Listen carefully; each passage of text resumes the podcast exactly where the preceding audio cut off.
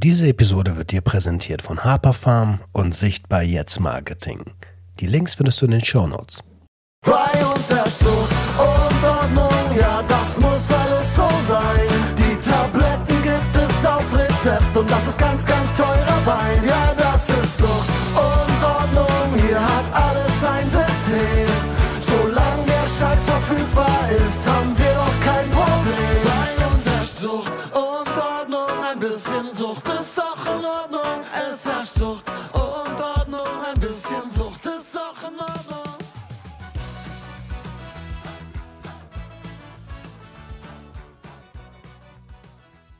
Einen wunderschönen guten Tag und herzlich willkommen zu einer neuen Episode Sucht und Ordnung, deinem Podcast für vorurteilsfreie Aufklärung über psychotrope Substanzen, Drogenpolitik und Konsumkompetenz. Und ich freue mich riesig, dass du wieder eingeschaltet hast, denn heute wird wieder Mehrwert vermittelt im Bereich Cannabinoide. Wohin es ganz genau geht, das wird uns gleich mein Gast erzählen, der liebe Sebastian, aka der Hanfzwerg. Grüß dich, hi Roman. Hi, ich freue mich, dass du da Mahlzeit. bist.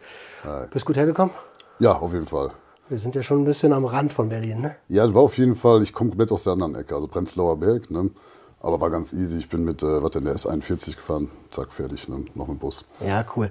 Bevor wir gleich aufs Thema zu sprechen kommen, möchte ich noch fett Danke sagen, denn es haben wieder zwei Personen gespendet. Der liebe Jonathan hat einen Zehner gespendet via PayPal und der liebe Michael hat ein mittleres äh, Abo bei Steady abgeschlossen. 54 Euro im Jahr. Ihr Lieben, von ganzem Herzen, vielen, vielen lieben Dank. Und an alle für euch, weil ihr es vermisst habt und ich das die letzten Tage nicht gesagt habe, bitte denkt daran, du bist ein Geschenk für die Welt. So, jetzt können wir starten. ähm, es geht heute um Cannabinoide und um dich als Person, Hanfzwerg. Ähm, und um Forschungschemikalien, die gerade im Cannabinoidbereich Hype haben. Ähm, ich würde sagen, lass uns erstmal ein bisschen über dich quatschen. Wer bist du? Äh, w- w- warum lade ich dich ein, um über äh, äh, Cannabinoide, synthetisch auch zu sprechen? Bitte. Jo, also mein, mein bürgerlicher Name ist Sebastian, äh, bin 39 Jahre alt, habe einen Sohn, ne? bin glücklich in einer Beziehung mit dem Hanfzweck-Frauchen. Äh, die meisten kennen sie noch aus Social Media.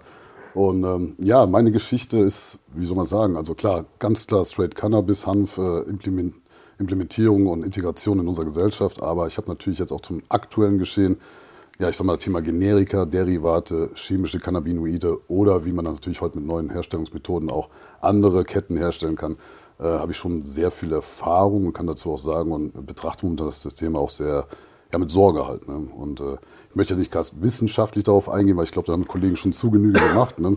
Ja, ob liebe Grüße an Vince. Genau, Vince und Michael haben ja neulich auch ein Video gedroppt und äh, äh, kann ich geringfügig auch natürlich was zu sagen. Äh, auch könnte ich auch theoretisch wieder, mir geht es eher um den menschlichen Faktor, beziehungsweise den persönlichen Faktor und vielleicht dann auch so um den Leuten, die gerade zuschauen und eine Auseinandersetzung zum Beispiel mit HHC aktuell haben, auch zu sagen, okay, da spricht nicht jemand, der jetzt nur aus einer reinen Cannabis-Bubble kommt und mit dem ganzen Thema, ich sag mal, chemischen Cannabinoiden, Derivate halt keine Berührungspunkte hatte. Ne? Ähm, weil es fehlt immer so ein bisschen Überzeugungskraft, habe ich gemerkt, äh, auch durch die Gespräche, die ich die letzten zwei Wochen hatte mit Gewerbetreibenden, die natürlich, äh, wie soll man sagen, ja, relativ unzufrieden waren mit meiner Stellungnahme und meinem äußeren Statement zu der Thematik. Äh, Ja, weil die die Kohleflöten gehen sehen. Ja, da war zwischen, ich sag mal, wirklichen Drohungen, äh, die ich aber nicht mehr ernst nehme in meinem Alter, sage ich ganz ehrlich, das ist vorbei, dass ich da irgendwie drauf eingehe. Und äh, ja, solche Sachen ich müsste doch Verständnis haben, weil Haus abbezahlt wird und, und, und.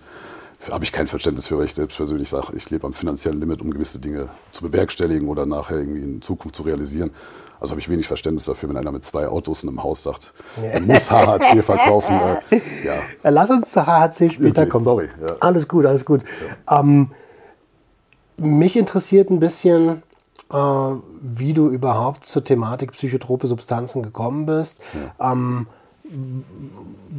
wie du aufgewachsen bist, weil oft hat das ja, also äh, die Betroffenen, mit denen ich spreche, ich würde die jetzt nicht als Betroffenen bezeichnen, aber die Betroffenen, mit denen ich spreche, die haben das immer irgendwo äh, als Unfairness in ihrer Jugend empfunden. Und deswegen bin ich gespannt, wie du zum Thema psychotrope Substanzen gekommen bist. Ja, also ich kann sagen, so im Alter von zwölf, also Beginn der Pubertät, ne? oder vielleicht, gut, die hat ja auch schon mit elf angefangen, aber dass man da sagen kann, da war schon ein gewisser Moment, wo man sagt, irgendwie fühle ich mich nicht verstanden von der Außenwelt. Ne? Und die Außenwelt, äh, ja, beziehungsweise verstehe ich aber auch nicht. Ne? Also man musste erstmal so ein paar Entwicklungsstufen noch durchmachen, äh, bis ich sag mal, irgendwann auch ne, erwachsen war, um dann wirklich so ein volles Spektrum zu haben und zu verstehen, äh, wie die Leute so ticken. Aber meine Erfahrung war halt mit zwölf relativ, äh, wie soll man sagen, dadurch geprägt, dass ich mich mit alternativen Inhalten, also ich habe mir mal Input gesucht, ja, das heißt in der Schule wurden die Leistungen immer rapide schlechter, weil ich teilweise nicht da war, den Lehrer nicht zuhören konnte, weil ja im Endeffekt ich das Gefühl hatte, der liest mir was vor, was er eigentlich auch vom anderen vorgelesen bekommen hat. Hat das einer auf valid, der ist also wirklich nochmal valide geprüft und so. Und da waren viele Dinge, wo ich sage, das sind Informationen, mit denen kann ich aber auch gar nichts anfangen. Also die, die haben mir das Leben nicht erklärt. Ich will jetzt nicht sagen, das Thema wie Finanzamt etc. heute, was so die Problemchen eines Erwachsenen, aber mir das Leben nicht erklärt, was in der Schule passiert ist. Nur ein paar Zusammenhänge geringfügig. Also das habe ich in meiner Schulzeit auch ganz hart so gefühlt. Ja. Dieses Alter, was wollt ihr mir erzählen? Das ist doch alles hier Theorie-Scheiße. Werde ich nie brauchen, weil ich aber auch nicht so weit denken konnte zu sagen, naja, irgendwann werde ich mal in irgendeinem Beruf tätig sein, wo ich vielleicht das als Grundlage brauche.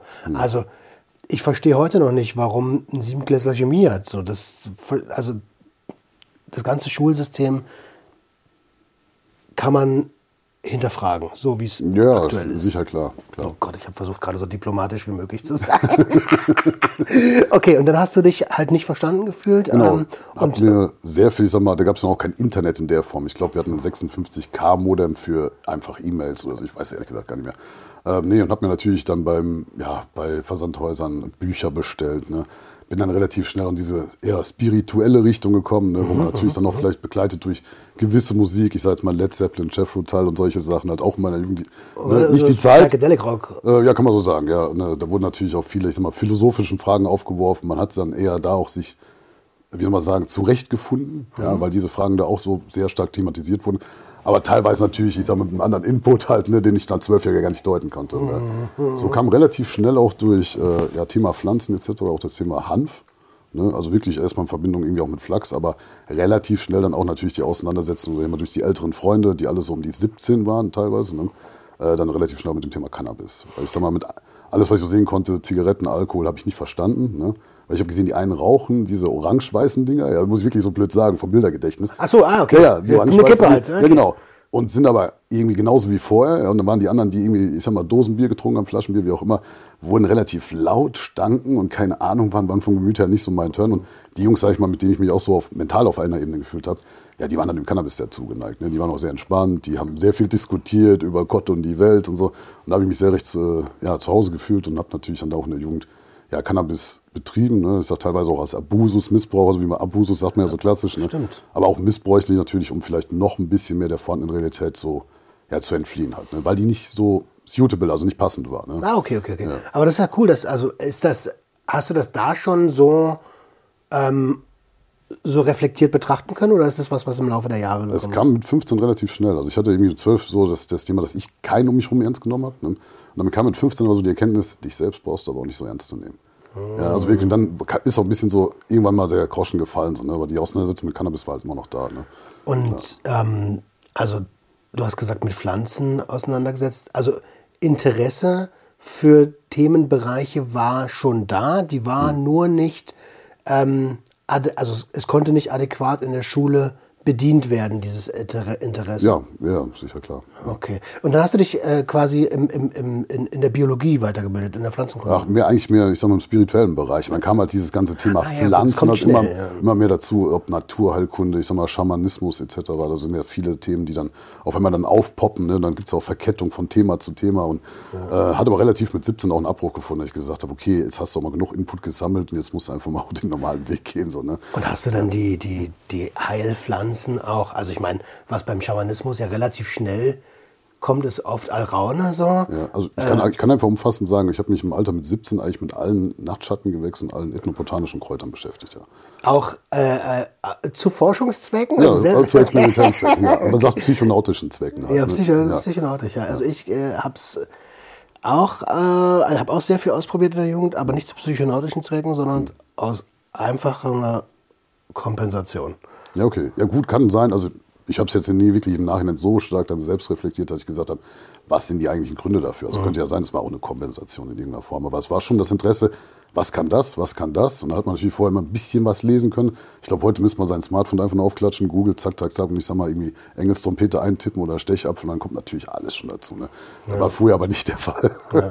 Achso, und falls gerade jemand auf dumme Ideen kommt, falls ihr das eintippt und googelt, dann ja. informiert euch bitte umfangreich, bevor ihr auf die Idee kommt zu konsumieren. Ihr wisst, ich bin großer Freund von Konsumkompetenz. Wenn ihr die Risiken sehen könnt, verstanden habt, wisst, was die jeweilige Substanz mit eurem Körper und eurem Geist machen kann, dann überlegt euch, ob ihr bereit seid, dieses Risiko einzugehen. Und wenn ihr das bereit seid, dann macht das bitte auch in den richtigen Set und Setting mit Menschen, die Erfahrung haben. Also nicht einfach wie in der Episode mit meinem guten Freund Dark von der Band SDP, falls ihr die noch nicht gesehen habt, ist die unten verlinkt. Stechapfelsamen kaufen und einfach rein und das geht nach hinten los. Ja, ja. Also generell sollte man keinem dazu raten, den ich vorher irgendwie. Ja, jetzt kann man ja wirklich eine inhaltliche Auseinandersetzung damit finden, aber ja, ich, also ich, ich bin aus der ganzen Nummer halt raus. Ne? Wie gesagt, das war ein Thema in der Jugend. Darauf gab es natürlich auch die sogenannte Feierzeit, ne? Wo es dann auch noch wild war. Das war so bis Mitte 20, wo dann der Sport nachher die Kompensation war. Ne? Für gut fünf, sechs Jahre. Ne? Und w- wenn, wenn wir über Feierzeit sprechen, reden wir über synthetische Ja. Substanzen. Also einfach komplett alles. Auch, Einfach da, auch da einfach wirklich alles mitgemacht, bis zu einem gewissen Punkt halt. Ne? Und Alkohol hat da immer eine geringfügige Rolle gespielt, weil äh, generell Alkohol, der, sag mal, erst später ein Thema war. Okay. Jetzt aktuell Kannst du dich erinnern, was das die erste psychotrope Substanz war, die du konsumiert hast? Also Legalität, oder wann, oder? Legalitätsstatus egal. Ja, was oder wann? Entschuldigung. Was? Äh, was? Ja, wird wahrscheinlich Psilocybin gewesen sein. Echt? Vor Alkohol, vor Kippen, vor allem? Ja, ja. Wow. Ey, krass, das ist, äh, das höre ich echt selten, weil die meisten sagen irgendwie, ja, Alkohol, ja, Zigarette, Kaffee. Ja, ist aber, wie gesagt, äh, bei mir hat der, der Eindruck schon mit zwölf gewesen, die Leute waren halt komisch drauf, Entschuldigung, wenn ich das so sage. Also, die waren für mich nicht kompatibel nachher. Ne? Und äh, da habe ich aber auch relativ abschreckend. Ich habe aber definitiv auch, ich sag mal, mit um die 30 bis oh, gut 36 auch meine Zeit mit Alkohol gehabt. Ne? Einfach, wo es ganz normal ist. Ne? Nachher, ich sag mal, im Rahmen der Feierzeit natürlich auch geringfügig, ne? ist man so dann draufgekommen, aber es ist halt einfach für mich nicht wirklich kompatibel. Es ist kompatibel für so gesellschaftliche Dinge, aber da kann man auch, ich sag mal, mit einem, ja, einer Salatgurke anstoßen. Da muss man sich unbedingt eine Flasche Bier haben. Ne? Ja, das stimmt. Also, ich, also da geht es ja, glaube ich, darum, die, die, die GABA-Rezeptoren ein bisschen zu kitzeln, damit die Leute am Wochenende runterkommen. Und damit die auch ja äh, am Montag wieder funktionstüchtig sind. Also es ist ein Leistungsgesellschaftsding, was Muss man ganz klar sagen. Also, weil es war ja wirklich so, man hat ja aufs Wochenende Mengen gearbeitet. Man hat immer funktioniert, ne, war immer wirklich pünktlich zu Dienst, dies, das. Ne, also, gibt auch teilweise wilde Geschichten, wie ich dann zugesehen habe, dass ich Montagmorgens noch pünktlich nach Hause komme im Rahmen meiner Ausbildung. Jetzt nicht irgendwie ein Vollzeit bezahlter Job, sondern Ausbildung, dass ich ja wirklich um 17 7.40 Uhr dann auch da bin. Ne. Was hast du gelernt? Äh, ich bin großen Außenhandelskaufmann. Ja, Okay, also was Kaufmännisches. Ja. Ähm, und, und äh, also wie hast du die Schule verlassen? Also nicht, nicht in welchem Zustand, sondern Nee, nee, nee, nee. Also ich war äh, vor dem Gymnasium, da ging es aber, ich glaube, äh, mit, was waren es denn, äh, mit 9,5 dann nachher auf die, äh, na, nicht Realschule, äh, doch. Schon? Nee, auf die Hauptschule.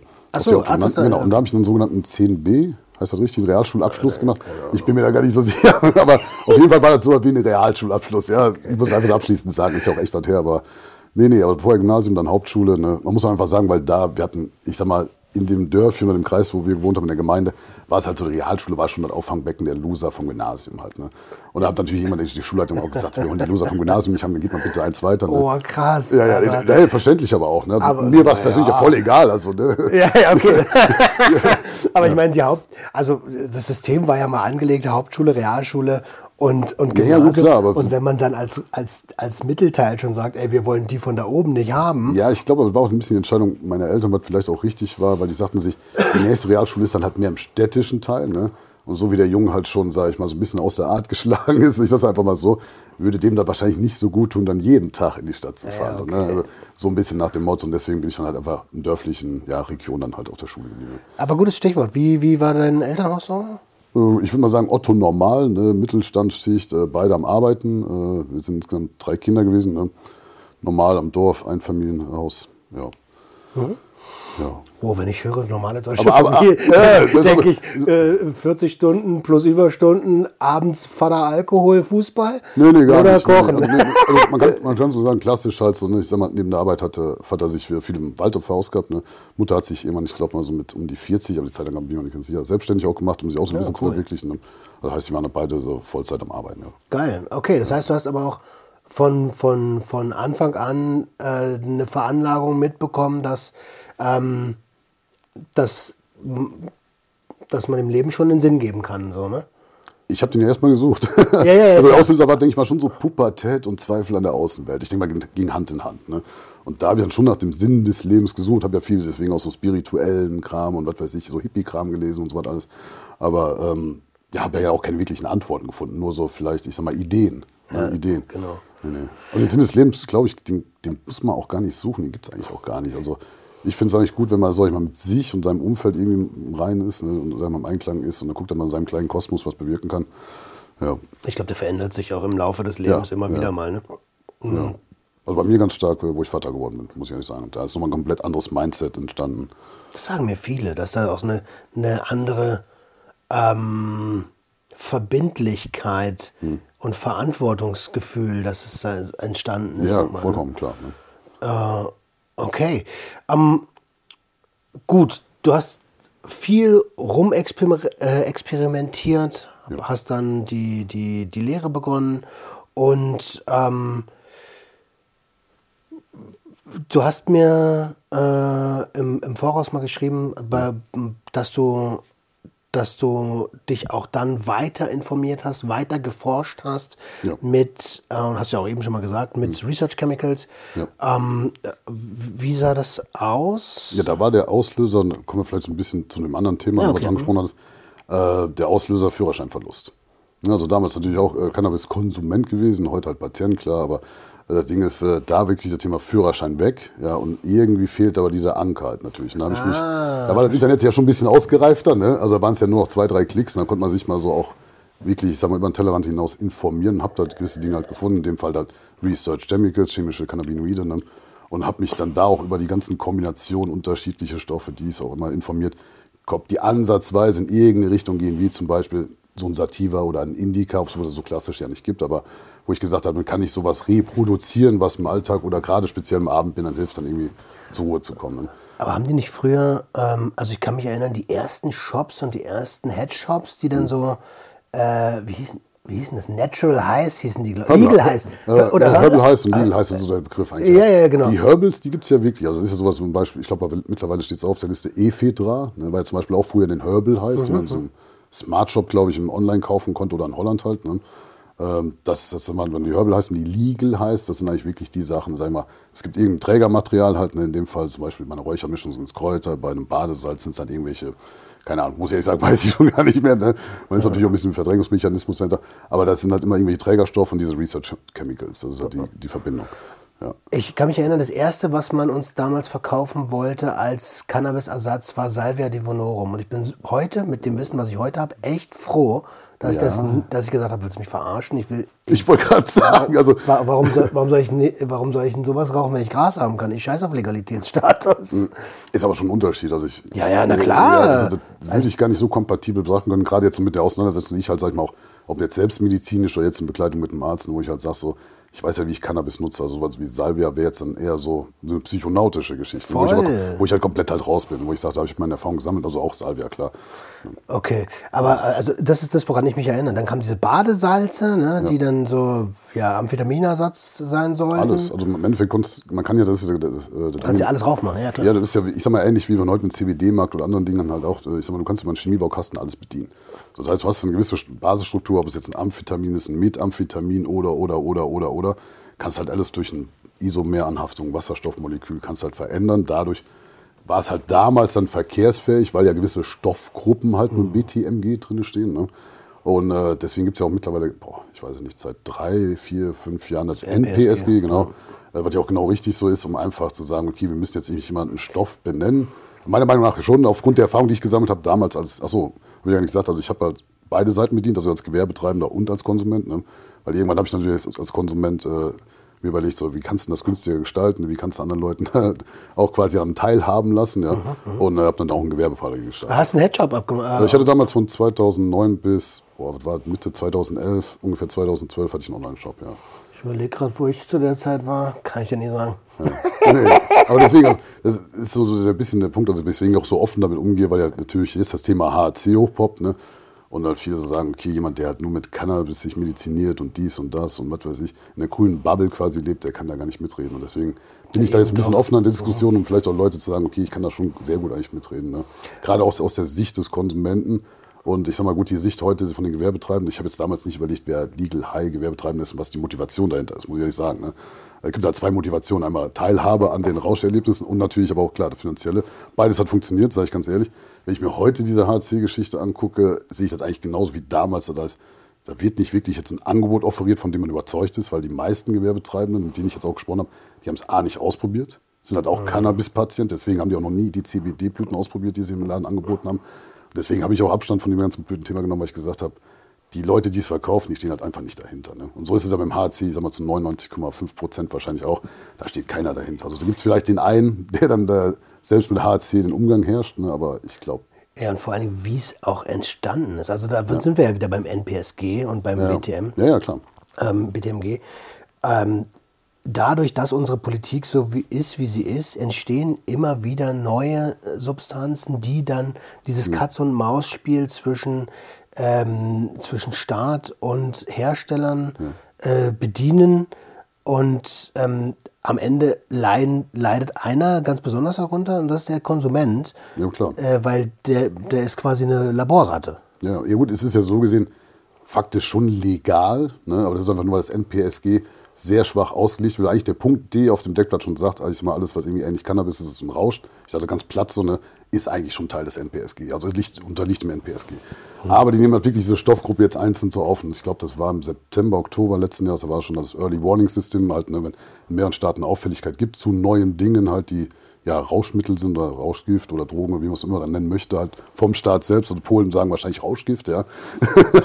Hier würde man immer noch Drogen sagen. Ja, also jeder, Leider, ja. ja. Das ist ja so, so, so wir, ne, teilweise, aber äh, was wollte ich sagen? Da haben schon Leute drüber gesprochen. Und äh, das ist ja das, was ich den Gewerbetreibenden auch noch im guten Willen sagen wollte, ist, dass Leute unabhängig meiner persönlichen Haltung zu dem Thema, ne, aufgrund meiner persönlichen Überzeugung der Pflanze gegenüber, mhm, äh, in drei, vier Monaten ist dann irgendwann sowieso passiert. Also wenn es Mitte des Jahres ist, weil die Leute kümmern sich halt schon darum, die halt Verantwortung haben. Die Politik hat neulich äh, auch gepostet. Ne? Also, ja, klar. Christina Lutke. Äh, genau, ja. die ähm, FDP, die von der ja, FDP. Genau. Äh, ja, also ja, und das, das wird passieren. Mit 1D-LSD, was jetzt auf den Markt kam, passiert das auch wieder. Die werden auch wieder aufgenommen und dann ist das wieder durch und dann kommt die nächste Substanz und hm. dann geht, geht die Scheiße von vorne los.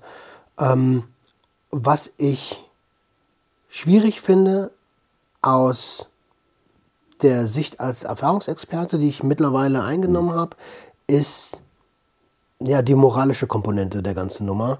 Ja. Ähm, ja. Weil das, was ich gerade meinte, das meine ich komplett ernst. Am Ende leiden die, die Konsumierenden darunter, weil die ich kann dir alles in meinen Verkaufstext reinschreiben, dass ja. das eine Pro-Drug für ist und dass das dies ist und dass das das ist. Äh, am Ende weiß ich als Hersteller, du darfst das gar nicht nehmen als Mensch, weil es ist, äh, es ist nicht dafür gedacht. Und wenn es ja. dir dann, wenn du drauf gehst, sorry, aber hier steht in meinen AGBs drin, dass es nicht zum Verzehr geeignet ist. Ja klar. Ja, aber was ich ein bisschen schwierig finde, dass gerade von der Konsumentenseite wenig Auseinandersetzung mit dem Thema kommt. Das ist natürlich auch, muss man, liegt daran, weil halt wenig da ist. Ne? Man kann jetzt sagen, okay, da wird mit Schwermetallen Palladium hergestellt, gespalten, dies, das. Ne? Es wird Delta 8 genutzt, teilweise gibt es jetzt ein HHCP auch, ne, wo man dann sagt, nur um das besser zu verkaufen, oh, das kostet 25, äh, 65.000 Euro der Liter und das wird aus Rosin gemacht. Ja. Also es gibt alle möglichen Scheiß mittlerweile. Und die, allein dieses, dieses Wort legal, da kenne ich ja die Motivation dahinter, dass man sagt, ich bin Besitzer eines Führerscheins, ich will legal mhm. unterwegs sein. Nur da muss ich zu den Leuten einfach ganz klar sagen, der Schweißtest bei täglichem Konsum, der schlägt auf jeden Fall an. Klar habt ihr nachher bei Blutuntersuchungen, ähnlich wie bei den Legal Heißt Research Chemicals, dann kein Problem.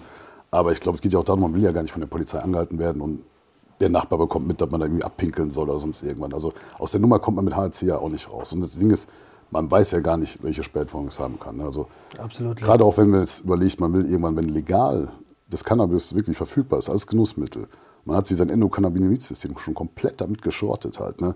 weil man halt einfach nicht weiß, wie sich auf CB1 und CB2 auf die Rezeptoren auslöst. Aufnahme ne, von normalen, ich sag mal, natürlichen Cannabinoiden. Ja, ja, äh, man ja. macht sich damit schon viel kaputt halt. Ne? Also man kann, man kann sich viel kaputt machen. Das ist ja, ist immer, ist ja immer diese Kann-Komponente. Dann kommt es noch ja, sehr okay, aufs ja. Konsumverhalten an. Ähm, schaffen Konsumierende das, Konsumpausen einzuhalten oder ist es Dauerkonsum? Äh, bei Dauerkonsum kann man eh davon ausgehen, dass etwas auf der Strecke bleibt gesundheitlich. Ja, auch mental. Ja, ja. Ist ja Genau. Gesundheit, ja. Man, ja. Ja, ja. Vergisst man mal schnell. Man spricht aber Ja, also Gesundheit. Körper und Geist. Ne? Ja, Aber das ver ja, vergisst man wirklich sehr, Ja. sehr schnell. Ähm, lass uns noch mal ganz kurz dahin kommen, bevor wir zu die, tief drin sind, wie, ähm, wie ging das denn bei dir los, dass du, also du hast, du hast schon äh, dein, deine Konsumerfahrung angesprochen und äh, aber, aber wie bist du auf die Idee gekommen zu sagen, hey, ich mache jetzt einen Shop, beziehungsweise danach, ich setze mich jetzt weiter mit der Pflanze auseinander?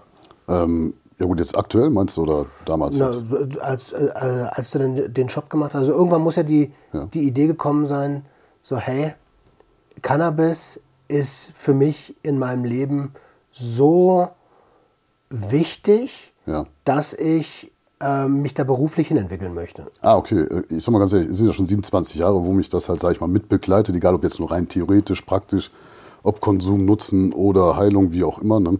Ähm, nee, das war für mich, ich sag mal jetzt nach der Zeit, wo ich halt arbeiten war. Ne? Und ich habe wirklich gut bezahlte Jobs gehabt, war auch viel unterwegs, alles schön und gut. Ne? Aber es hat mich ja nicht wirklich befriedigt. Also ich war auch gut in meinen Jobs, aber ich war nicht äquivalent zu, ich sag mal, den Leuten, die halt zum Beispiel in dieser Firma was zu sagen hatten oder mich hinterfragt hatten. Ich konnte ihnen teilweise nicht erklären, warum ich Dinge gut gemacht habe. Ich habe halt nur auf mein Bauchgefühl mich viel verlassen. Deswegen haben Dinge funktioniert. Und da habe ich mir gesagt, diesen Rahmen in so einer Firma irgendwo noch zu arbeiten, macht dich einfach selbstständig. Ich habe in der Zwischenzeit, bevor ich letztes Jahr, wann war es denn, Januar, Februar, den Hanfzweig dann gestartet habe, habe ich ja noch quasi im, als Alltagsbetreuer gearbeitet, ne? also wirklich im pflegerischen Bereich, bei einer guten Bekannten, die leider im Oktober letzten Jahres dann auch verstorben ist. Sonst hätte ich das eigentlich auch noch weitergemacht, jeden Mittag. Ne? Aber geht halt nicht mehr. Ne? Beileid an der Stelle. Ja, ja, ja, aber ist schade. Also gut, klar. Man war aber auch ein Wunder. Also die Ärzte haben damals gesagt, sie wird nur 14 und ich glaube, die ist 63 geworden. Also daher ist schon ganz gut alles. Ne? Also, naja, aber was wollte ich sagen? Mir war schon klar, ich werde nie wieder in dieses klassische Angestelltenverhältnis zurückgehen. Und mir war ganz klar, dass halt diese Aufgabe, die ich mir vielleicht auch selbst so aufgeschrieben habe und strategisch natürlich auch aufgesetzt habe, wie man das machen kann, also noch mehr oder überhaupt Hanf oder Cannabis halt in die Gesellschaft reinzubringen, dann, ähm, ja, war einfach die Beweggründung zu sagen, okay, jetzt starten wir durch. Und du hast ja mal von mir so einen Abriss bekommen, die Ja, ja, Projekte. mir, ey, ich, Also es ist halt viel und wir probieren uns halt auf jedem Feld, auf jedem Feld halt zu bewegen, ich sag mal, der legal ist, ne? natürlich im Forschungsbereich, natürlich auch Dinge im medizinischen Bereich und, und, und, und, und. Ähm, deswegen kommt da diese Vielfalt auch an Projekten zustande. Ne? Es ist nur nicht mal irgendwie ein richtiges Einkommen, es hat mehr Ehrenamt und äh, Aufbauphase. Ja. Also, ja, ja, ich kenne das auch, dass man so ganz, ganz viele, ähm, ich sag mal, Boote ins Rennen schickt. Und ähm, das musst du, glaube ich, heute auch in, dem, in der modernen ähm, Gewerbelandschaft, äh, weil, also dieses klassische, ich mache jetzt einen Laden auf, Ja. Das, wer, wer geht neu in einen Laden? Also Ja. äh, die allerwenigsten, zum Glück geht das heute noch, aber wer geht denn in 20 Jahren noch in den Laden? Jo, klar.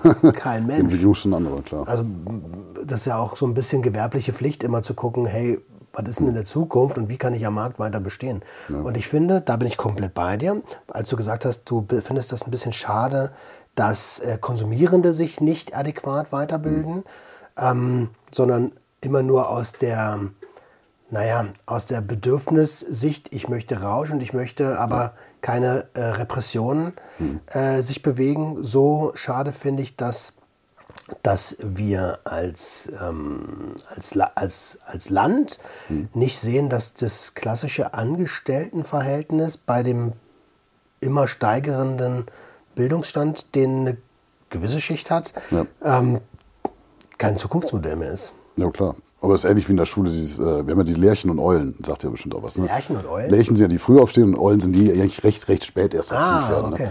Und äh, es gibt ja schon einen sehr, sehr krassen Wandel. Da gibt es auch Statistiken, ich sehe mal mehr im skandinavischen Raum, wo man sieht, die Kinder so früh in die Schule zu prügeln, sage ich jetzt mal, und vielleicht dann noch in der zweiten Stunde Mathearbeit schreiben zu lassen, macht eigentlich wenig Sinn von der Entwicklung her. Ne?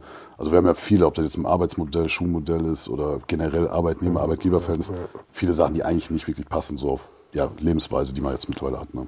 Ja, weil es einfach aus, sind wir doch mal ganz ehrlich, es kommt aus militärischen Ja, ja. industriellen 47, ja, ja. Verrückte Scheiße. Es gibt in Südamerika ein Schulkonzept, ähm, habe ich in irgendeiner Doku gesehen, wo die Schüler hingehen und dann wird halt gefragt, hey, worauf hast du heute Bock? Womit möchtest du dich beschäftigen? Und dann werden aber ähm, Mathematik und, und, und, und äh, Lesen und Schreiben und so wird immer mit eingeflossen.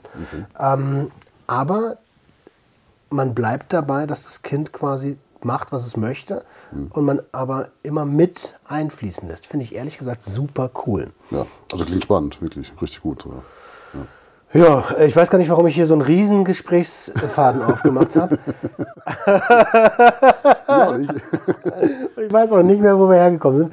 Doch, Cannabispflanze, verschiedene Boote ins Rennen schicken. Wie sehen denn die Boote aktuell aus? Äh, aktuell sieht es so aus, äh, klar, wir haben letztes Jahr unseren ersten äh, Nutzhanfanbau in der Region gestartet, ne, für eine regionale Lebensmittelselbstversorgung, also sprich Hanfsamenöl Geil. und halt Hanfmehl, also sprich Protein, da 48 Prozent, 49 Prozent ungefähr. Ne? Okay. Ähm, ja, und das ist halt das Thema. Wir hatten auch verschiedene Sachen erstmal angestrebt, ob wir Tiernahrung, Lebensmittel für Menschen machen, klar, das Öl ist für Menschen. Ne? Jetzt kann man bei den Presskuchen zum Beispiel sagen, kann man als Mehl oder Hanfprotein für Menschen auch vertreiben, kann man auch als Powerfood für Pferde nehmen. Da haben wir jetzt noch gar nicht so wirklich einen Konsens gefunden, weil wir so ein bisschen eruieren wollen, okay, wo ist da die Nachfrage größer? Also bei dem Öl war die Nachfrage so groß, dass wir auf einen Schlag halt quasi alles weg hatten ne? und äh, gar nicht mehr die Chance hatten, da wo wir jetzt überall die Leute so ein bisschen heiß gemacht haben auch ne? und Werbung gemacht haben, die jetzt alle zu befriedigen. Ne? Also Okay, die müssen wir jetzt ein bisschen ja. enttäuschen halt, aber ja. Wie, wie, wie groß ist, also in welchen Dimensionen sind wir denn da unterwegs? Wie, Ach so, wie war, war ja ein Testpilot. Wir hatten, was hat man, einen halben Hektar. Ja. Das sind wie viele Quadratmeter? Äh, 5000. Wir sind mal, ich bin immer von, von einem Viertelhektar ausgegangen, so stand es da immer in den Medien halt, ne? 2500 Quadratmeter, ne? Äh, nee, aber der hat mich jetzt nochmal der Landwirt aufgeklärt, das waren zwei Morgen. Ja, also ist ein halber Hektar. Ja. Okay, zwei Morgen, halber Hektar. Krass, ich habe ja mit Landwirtschaft so gar nichts zu tun, deswegen. Ich auch erst seit letztem Jahr, weil ich da sehr viel Hoffnung drin sehe und sehr viel Potenzial. Ne? Gerade weil die Landwirtschaft sich auch verändert. Ich sag mal, ne, das Thema halt ne, Lebensmittel auf Tierbasis wird immer weniger, Ställe werden weniger gebraucht, äh, Anbauflächen sind da. Hm, also man hat da sehr viel Potenzial und man sieht halt auch wirklich so, dass gerade junge Landwirte gar nicht wissen, warum sie überhaupt machen sollen. Also lieber einen Studienweg oder noch am besten zwei Studiengänge machen, irgendwo abhauen. Ne? Und man sieht also auch so, ich sag mal, die, die Landwirte so in meinem Alter, die sich überlegen, was mache ich eigentlich die nächsten zehn Jahre hier noch? Und teilweise wird halt nur Mais angebaut, ich sag mal, um die Viecher zu füttern. Ja. Ja, Aber im Endeffekt trink, trinken immer weniger Leute Kuhmilch und so. Also man sieht da schon eine Entwicklung, wo man sagt, da ist ein ganz großes Potenzial und da wollen wir den Hanf auch reinbringen und später auch jemand kann. Ja, und die Pflanze an sich hat ja generell auch, also die Handpflanze an sich hat ja so viele Vorteile, gar nicht mal nur, wenn man sie seinem Körper verabreicht Ja. oder dem Körper von Tieren verabreicht, sondern auch einfach ähm, ähm, also, äh, klimatechnisch. Ja, klar. Wenn du überlegst, wie viel, äh, wie viel CO2 so eine Pflanze in recht schneller Zeit produzieren kann, also auffangen kann. Ja, man sagt, ich glaube, wenn ich, ich will jetzt nichts Falsches sagen, aber es ist eigentlich das 20-fache vom normalen äh, Wald. Ne? Das ist schon heftig. Ja, und dann hat man natürlich auch eine Erstdiskussion, weil wir wollen ja alle grüner werden. Wir wollen ja quasi auch, ich will jetzt nicht Greenwashing betreiben, aber man will jetzt irgendwo einen CO2-Ausgleich haben. Deswegen ist natürlich auch bei uns das regionale Interesse, dass wir das natürlich ausbreiten, schon sehr, sehr, sehr, sehr stark. Ne? Aber natürlich ist jetzt Überzeugungsarbeit. Ne? Ähm, müssen jetzt andere Landwirte abholen, dies, das, ne? Erntemechanismen optimieren, Teamwork bilden, vielleicht versetzt anbauen, damit wir da auch als Team immer versetzt ernten können. Also Dinge müssen wir jetzt halt bis April noch durchplanen und uns erarbeiten. Ja. Geil. Ähm, und wie viel ist aus den 500, äh, aus den 5000? Ja, wir, haben leider, wir, haben, wir haben leider nicht alles geerntet. Ne? Einmal wegen Ablaufschwierigkeiten. Gut, das war jetzt auch das erste Mal im, Austausch mit den, ich sag mal, schon länger bestehenden Hanfbauern. Sagten ja so, "Hör, witzig, ist genauso wie bei uns am ersten Mal. So ein bisschen chaotisch, teilweise viel händisch, dies, das. Und wir haben jetzt, äh, was haben wir denn nachher gesagt? 106 Flaschen, äh, Viertel Liter. Äh, rechnen wir um. Ich bin so gut im Kopf rechnen. auf jeden Fall hat man 20, na doch, wir hatten unsere 20 Liter Öl hatten wir auf jeden Fall. Ja. Äh, Nee, warte mal, wenn wir- Versuche ich gerade zu rechnen. Ja, ja, doch, 20 Liter Öl, doch, doch, 20 Liter Öl und 80 Kilo Presskuchen hatten wir, ja, genau. Ja. Krass. Okay. Obwohl man nur 20 Liter 30 gehen aber schnell weg, ne? Stell dir mal vor, du hast da deine 5000. Ja gut, klar, ist aber alles auch in kleinen Flaschen halt, weil wir haben festge wir wollten erst überlegt, ob wir das zum Beispiel in größeren Gebinden machen für Küchen etc. Aber eigentlich ist die Frage immer so einer kleinen Flasche, weil man die halt am besten verschlossen im Kühlschrank aufbewahrt. Ne? Also egal, auch nachher angebrochen, immer im Kühlschrank. Äh, ist vielleicht mal ein Hinweis generell an alle Speiseöle. Ne?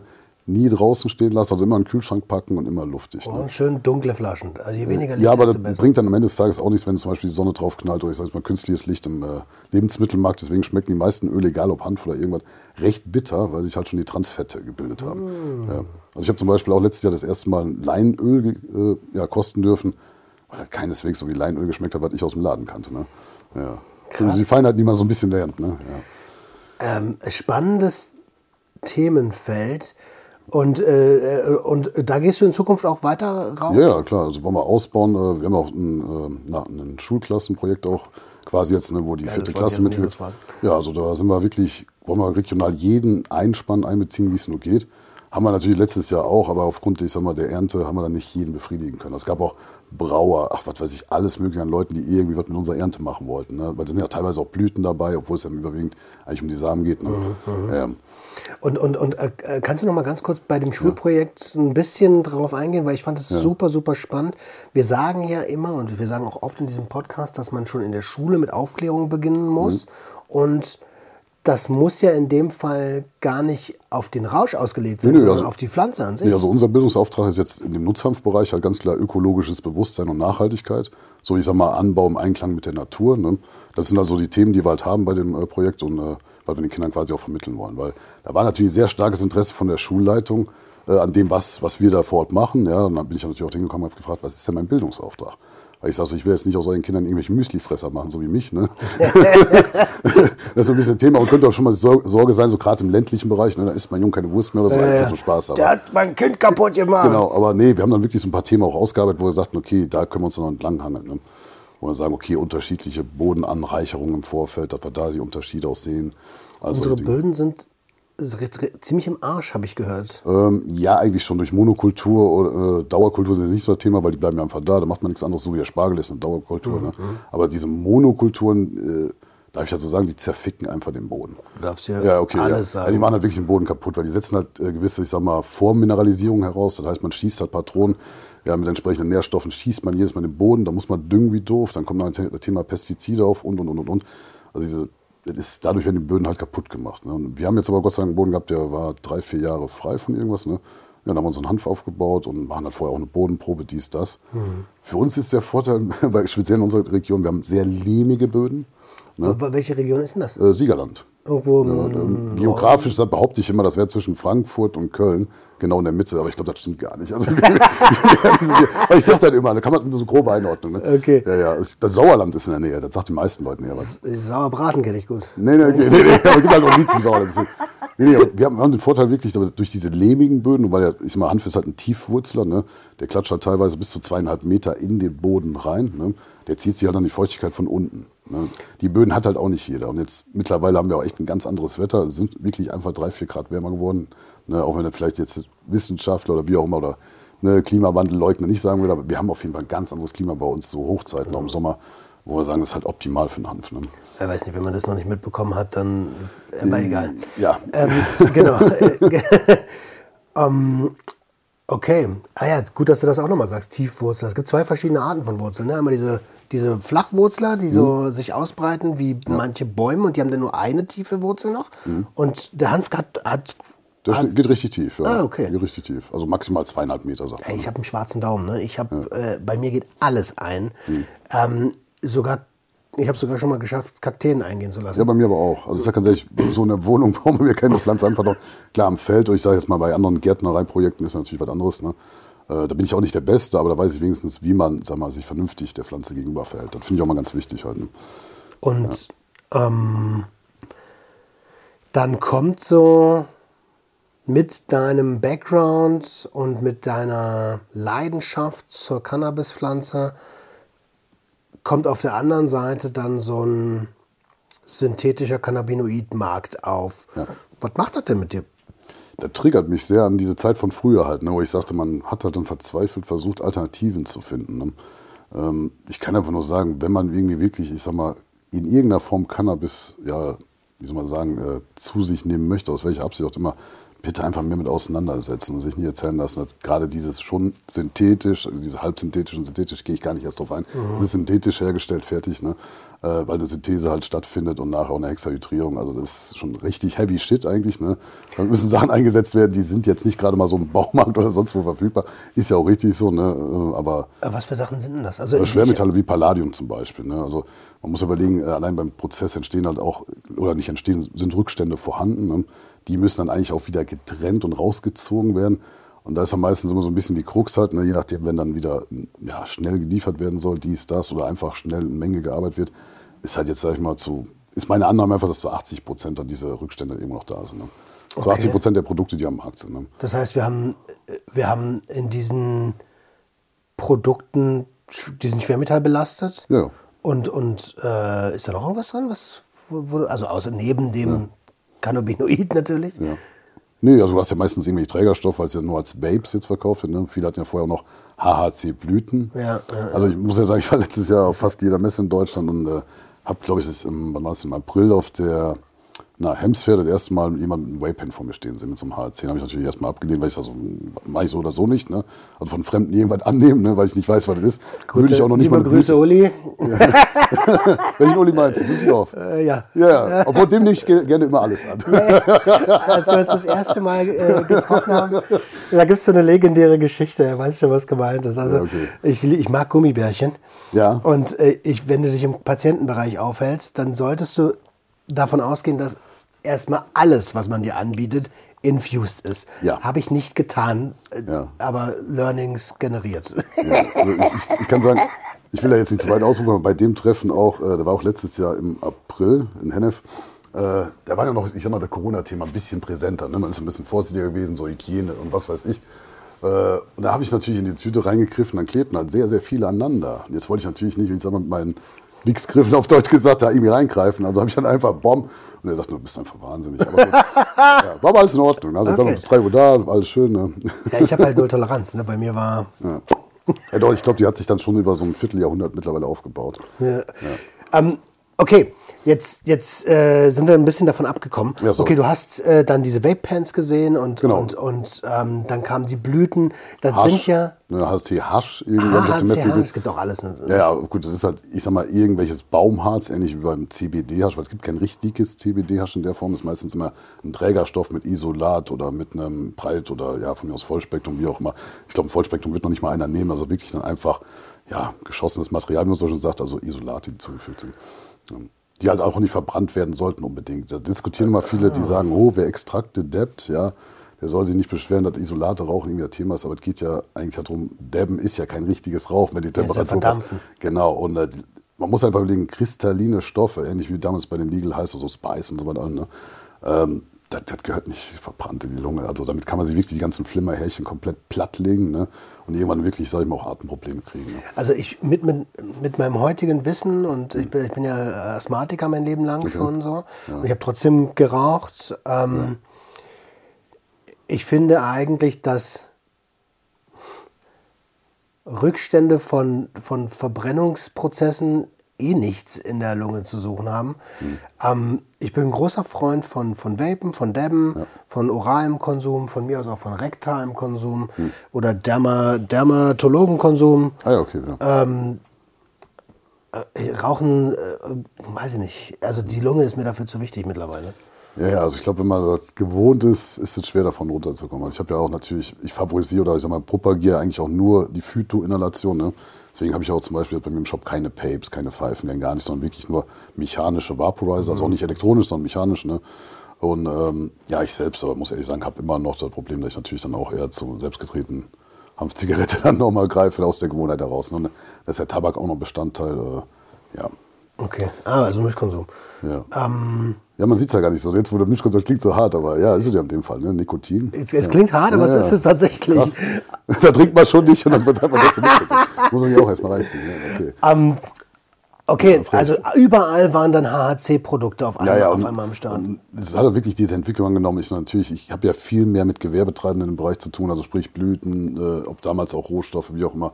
Wo ich halt festgestellt habe, okay, die haben dann alle irgendwann doch mal rechtliche Sorge gehabt wegen den Blüten, also Nutzhanfblüten, so nenne ich das dann lieber, ne?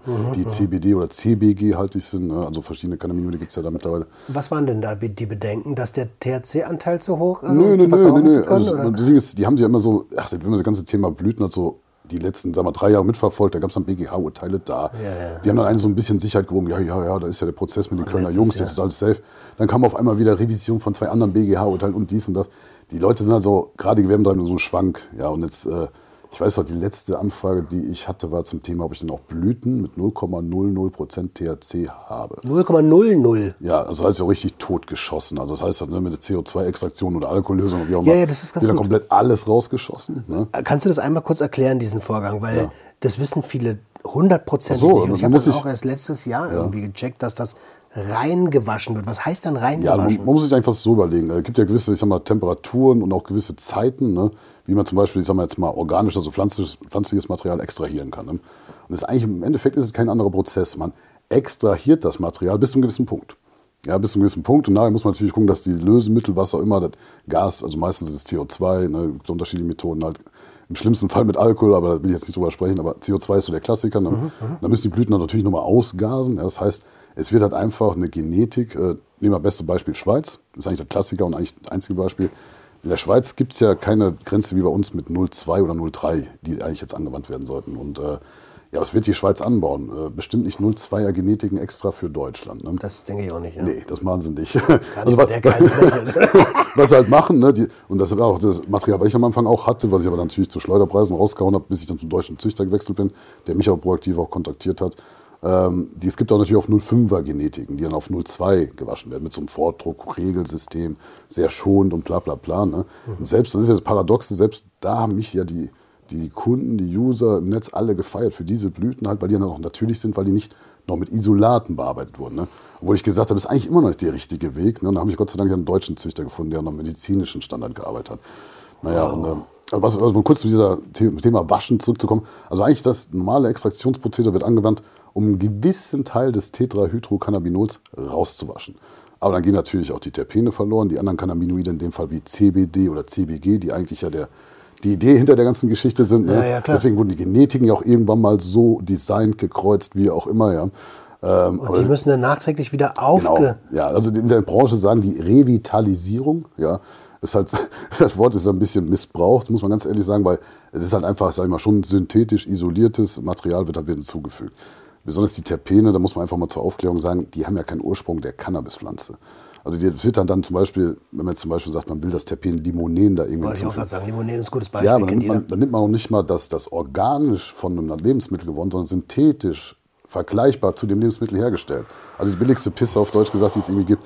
Und das macht halt auch so 95 Prozent des Marktes halt aus mit diesen Blüten, ne, wo viele einen Abstand von gewonnen haben. Um auf deine Frage zurückzukommen, halt, ne, und die Gewerbetreibenden, die haben ja dann irgendwann gesagt, okay, dann nur noch Vapes mit CBD. Ne, aber jetzt werden natürlich auch viele gebastelt ne, und äh, gerade die Ladenlokale haben. Und die sind jetzt ganz schnell beim Thema HC. Weil es haben sich halt gewisse Shops so entwickelt, dass sie irgendwann einen Umsatzanteil von 40 bis 60 Prozent an Blüten oder CBD-Produkten haben. Dann rede ich jetzt nicht von Kosmetik und Okay, äh, also Schokolade, sondern wirklich Blüten, Pollinate, wie auch immer Extrakte halt in irgendeiner Form oder Vape-Pens. Äh, ja, und dem bricht halt so ein bisschen was weg. Ne? Deswegen sind die dann relativ dazu umgewandelt. Ich will nicht sagen alle, aber es gibt halt viele. Und das sind auch die, die in den letzten zwei Wochen so ein bisschen, ja, probiert haben, mein Leben schwer zu machen. Aber Aber das bedeutet ja, also ich fasse das jetzt einmal ganz kurz so zusammen, wie ich das ver- verstehe. Die aktuelle politische Lage, Mhm. die ähm, sagt, hey, bis 0,002 ist in Ordnung. Trotzdem gibt es eine Menge Repression für die, für, die, für die Branche. Die hat einen riesigen finanziellen Druck und versucht, Wege zu finden, zu Geld zu generieren. Genau, ja. Also es ist am besten dann eine totgewaschene Blüte oder halt jetzt ein HAC oder was auch immer, oder am besten beides. Ne? Äh, ist so ein bisschen die ganze Entwicklungsgeschichte von den ganzen Urteilen, die natürlich dann wieder zurückgerufen und in Frage gestellt wurden und und und und und. Man muss aber de facto sagen, dass eine Hanfblüte als solches, ne, egal mit welchem Cannabinoidgehalt, einfach Anlage, äh, Anlage 2 im BTMG ist. Das heißt, der Handel hat nur zu wissenschaftlichen, gewerblichen Zwecken zu erfolgen. Das heißt, ein Ladenlokal, ich sag mal, was jetzt Bongs, Papes, die Blüten anbietet und sagt, das und das Aroma, kann relativ schwer, sag ich mal, dieses, dieses Thema gewerblich und wissenschaftlich da irgendwie vertreten halt. Ne? Das war ja noch Thema für, ich sag mal, die Jungs von der Hanfbar damals. Ne? Und da gab es auch das BGH-Urteil, wo eigentlich gesagt wurde, nee, auch der Verkauf von einem Gewerbetreibenden zum Endkunden ist ein gewerblicher Vorgang. Und dann haben sich natürlich, wie jedem die Leute darauf ausgeruht, aber eigentlich ist de facto, hat sich nichts geändert. Der Verkauf von Hanfblüten ist halt Anlage 2 des BTMG. Ach krass, ich Wird halt nur gerne unterschiedlich ausgelegt. Ich kann, ich kann ein bisschen damit vergleichen. Wir waren jetzt letztens in Amsterdam. Da kam die Diskussion auch über Hash Rosin auf. Ne? Mhm, Weil die haben halt Hasch haben die und Blüten halt. Die dürfen auch keine harten Edibles anbieten, nur so Space Cookies. Ne? Was heißt ein Harz? Über 10, über 10. Ja, ich sag mal, alles wird aus Extrakt oder so hergestellt. Okay. Wenn jetzt nicht irgendwie so ein kleiner Cookie ist mit ein bisschen Butter. Obwohl da natürlich auch das keiner richtig kontrolliert. Ne? Da habe ich auch die Diskussion miterlebt, dass so 50-50 auch von den Coffeeshop-Betreibern, die einen sagen, ja nee, Hash Rosin dürfen wir verkaufen. Weil es ja irgendwie Hasch ist. Ne? Aber ich sag mal, mit 60, 70 Prozent THC ist es halt eigentlich ein Extrakt. und deswegen gibt es halt so 50-50. Und so ist halt, ja, auch ähnlich wie mit den Gewerbetreibenden. Manche haben da so eine Ansichtssache. Ne? Ja, äh, ich, hab immer, ich bin immer davon ausgegangen, dass es um den THC-Anteil geht und dann relativ schnell auch über die nicht geringe Menge an THC. Ja gut, der, der Vorwurf ist ja einfach jetzt auch vom BTMG, dass sie gesagt haben, dieses Urteil damals, ne, das ist alles vollkommen okay, dass das halt komplett wieder zurückgerufen wird. Ne? Und es geht ja um das Thema, den Rausch auszuschließen. Also man kann wirklich vernünftig, ne, dann muss man natürlich auch mit äh, Dokumenten, wie auch immer aufgestellt sein, natürlich sagen, der Rausch ist ausgeschlossen. Ne?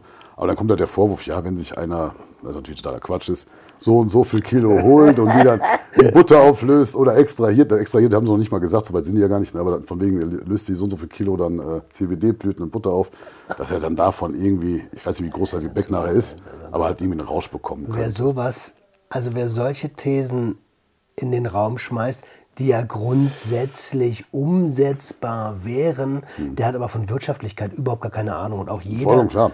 jeder ganz normale Konsument achtet ja auch auf sein Geld. Also ich meine, habt ihr mitbekommen, in was für einer Zeit wir leben? So?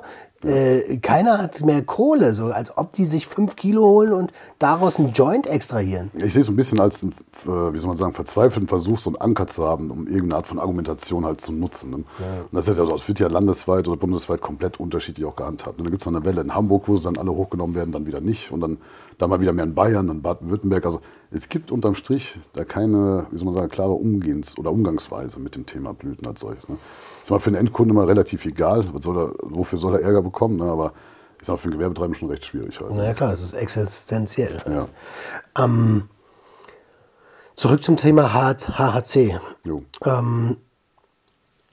Ich habe dich ja gefragt, was macht das mit dir? Das triggert dich. Auf einmal war das überall. Und, und, und, und, und ähm, dann hatten wir, ich glaube, letztes Jahr haben wir uns schon das erste Mal unterhalten. Lass Ja. uns doch mal was gemeinsam. Auf der Cannafair. Stimmt, Düsseldorf, ja, ja, stimmt. Äh, Lass uns ja. doch da mal was gemeinsam machen. Ja. Und was ist in der Zwischenzeit passiert? Äh, wie hast du in der Zwischenzeit das Thema HHC äh, weiter verfolgt? Ja gut, also schon natürlich mit sehr direktem Blick ne? und natürlich, ich sag mal, erweiterte Recherche. Ich muss ehrlich sagen, ich war so blauäugig, dass ich dachte, okay, im April hörst du davon, dann ist dann im August auch kein Thema mehr. Aber dann war es ja auf der Cannafair wirklich so, da waren ja Stände nur mit HHC, Hasch, nicht? also Italiener oder ich weiß gar nicht, was das war.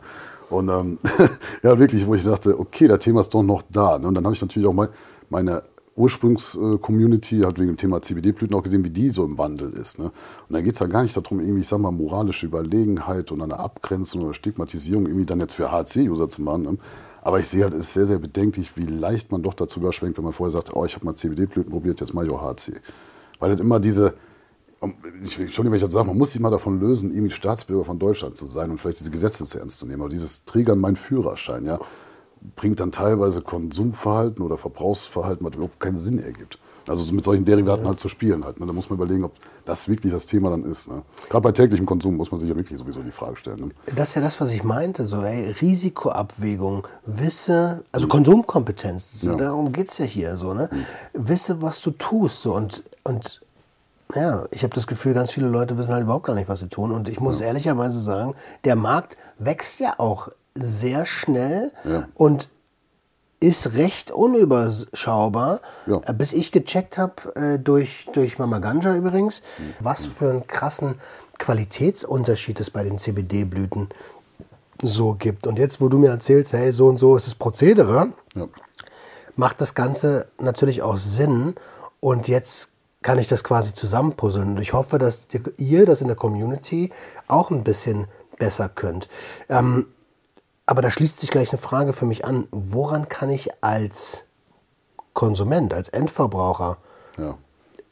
erkennen, ob es sich um qualitativ hochwertige Blüten handelt? Also in erster Linie nie an der Verpackung, weil die ist einfach nur zum Täuschen da. Ne? Die ist irgendwie fancy, bunt, knaller. Also wirklich, man kennt es ja so, ne, wirklich so kioskmäßig. Ähm, ja, ich sag mal, wenn man jetzt was wie eine Makrolinse zu Hause hat oder sowas wie ein Mikroskop, wo man so auf eine 60 oder 120-fache Vergrößerung kommt, kann man eigentlich sehen, das ist bei diesem waschen- gewaschenen Material der Standard, je nachdem, wie es gewaschen wurde, aber in der Regel sind da diese Trichomköpfe. Ihr habt ja wahrscheinlich schon mal gesehen, diese leicht transparenten. Die so, wo diese Fädchen dran sind? Ja, genau, es sieht eigentlich so aus, wie, wie soll man das erklären, wie ein Wurm mit einem dicken Kopf. Ja, und dann transparent, irgendwie so Geisterwurm, so wie ich jetzt sage. Also die sehen sehr geil aus. Ja, ja, genau. Da gibt es auch super Aufnahmen von super Leuten. Aber bei den gewaschenen Materialien sieht man eigentlich da schon, dass überwiegend die Köpfe weg sind. Und bei dem ganz, ganz schlimm gewaschenen Material ähm, sieht man dann wirklich so, dass aber auch selbst diese Hälse halt umliegen. Ja, weil einfach wirklich das geschossen wurde. Ne? Es gibt ja so schonende Methoden, damit es natürlich irgendwie dann noch ein bisschen besser erhalten bleibt und besser aussieht. Ne? Äh, aber diese richtig plattgedrückten Sachen, da kann man es richtig gut erkennen. Also für einen Laien, ich sag mal, für einen normalen Anwender gar nicht erkennbar. Das heißt, rein theoretisch brauche ich ein Mikroskop und muss mich durchkaufen und alles darunter legen, um zu wissen, Ja. Und man muss, man muss sich eins auch äh, wirklich bewusst sein, wenn man jetzt, es hat immer irgendwo eine hanfige Note, also wirklich normales Material, wie man so schon sagt. Ne? Es hat, ist irgendwo Hanf. Ne? Es ist ja kein THC drin in großer Form, wie auch immer, was jetzt sagen wir mal dafür sorgen könnte, dass das Terpinprofil noch ausgeprägter ist. Ne? Also irgendwo ist dann auch, sagen wir mal, so 1,4, äh, ja, ich sag mal, oder 4, Entschuldigung, 14 Milligramm auf dem Gramm dann irgendwo auch Schluss, also 1,4 Prozent irgendwo. Ne? Mehr kommt man bei so einer CBD-Genetik, bei einem THC-Level eigentlich nie. Okay. Wenn man so eine, so eine Packung aufmacht und die riecht immer nach Mango, Pfirsich, Papaya, wie ich sage, ja, dann würde ich einfach schon die Finger davon lassen. Ja? Weil es gibt im THC-Bereich gibt so Genetiken, klar, ne? also meistens so Kali-Sorten, wie auch immer, ne? die auch extra dafür da sind, dass sie schön stinken und toll aussehen. Ja? Und mehr auch nicht, ne? meiner Meinung nach. Aber äh, bei den CBD ist halt wirklich klassisch die Verpackung, das Aussehen der Blüte. Ne? Und das kann natürlich dann auch durch einen Zierpflanzendünger, muss man sich bewusst sein, eine schöne Knospenform gebildet werden. Ne? Kann auch sein, die Knospen werden in gewisse Vakuum, äh, ich sag mal, Vorrichtungen eingepackt, dass sie halt eine schöne Form bekommen. Da gibt es so viel Spielereien halt irgendwie. aber das heißt, Furchtbar. man kann es einfach nicht sehen. Und Nee. Also ich könnte höchstens Züchter nennen, aber ich mache hier definitiv keine Schleichwerbung. Ich könnte Nee, nur- nicht, ja. Nee, nee, mache ich auch nicht. Aber ich könnte jetzt Züchter, wenn mich Leute fragen würde, Züchter nennen, wo ich sage, das ist gut. Mhm. Ja, da sind, sind, gibt es halt welche, ja, aber äh, dann ist immer die Frage der Verkehrsfähigkeit, gerade wenn es ein Österreicher ist, würde ich sagen, hm, sollte man sich dann überlegen, so, ne, ist das immer das Thema bei mir rechtlich sauber sein. ist ja die einzige Motivation also weil es dann ein, um Einfuhr geht? Äh, Oder? nee, weil man muss einfach sagen, da gibt es erst die 03er-Grenze, die eigentlich jetzt ja hier auch schon angewendet werden sollte, aber noch nicht ist. Ne? Und man muss auch sagen, ähm, ja, das ist also das Thema, wo die Gewerbetreibenden sich so ein bisschen auch darauf ausruhen, dass sie irgendwie eine PDF in der Hand halten, wo halt irgendwas draufsteht. Ja, wie Nennt diese dann- Scheiße mit dem. Genau, das äh, ist halt dann ein Analysezertifikat. Nur dann könnte man zum Beispiel, man sieht ja noch, welches Labor das gemacht haben soll. Da ist manchmal schon mal das Problem, dass natürlich nicht jede Charge getestet wird, ne? auf Kostengründen oder einfach, weil man sich sicher ist, dass die Genetik stabil ist.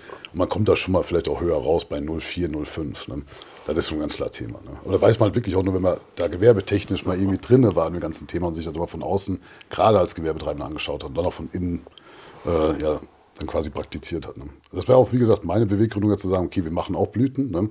Das sollte nie so unser Hauptding sein, aber wir haben gesagt, okay, machen wir das auch. Haben, wie gesagt, mit dem Schweizer Material angefangen, wo wir sagten, auch super. Die Leute haben vorher auch den ganzen Test, also bevor wir überhaupt einen Shop aufgenommen haben, gesagt, super geil, besser als das andere Material, das stimmt so nicht. Aber dann schon nach einem Monat oder ich glaube nach, was waren denn, zwei Monaten, haben wir dann schon einen Umschwung gemacht auf einen deutschen Züchter halt, ne? weil wir gesagt haben, das ist eine Kooperation, die Sinn macht. Die Materialien, da gibt es eine riesen Transparenz auch nachher für den Kunden ob es der Erntemonat ist, die Fermentierungsdauer, wir haben alles nachher aufs Glas draufschreiben können, was auf, auf Basis, sag ich mal, der Charge oder dem Prozedere halt irgendwie nachvollziehbar war. Okay, nice. Was, und dass der Kunde auch so viel Ja. äh, äh, Informationen wie möglich hat. Genau.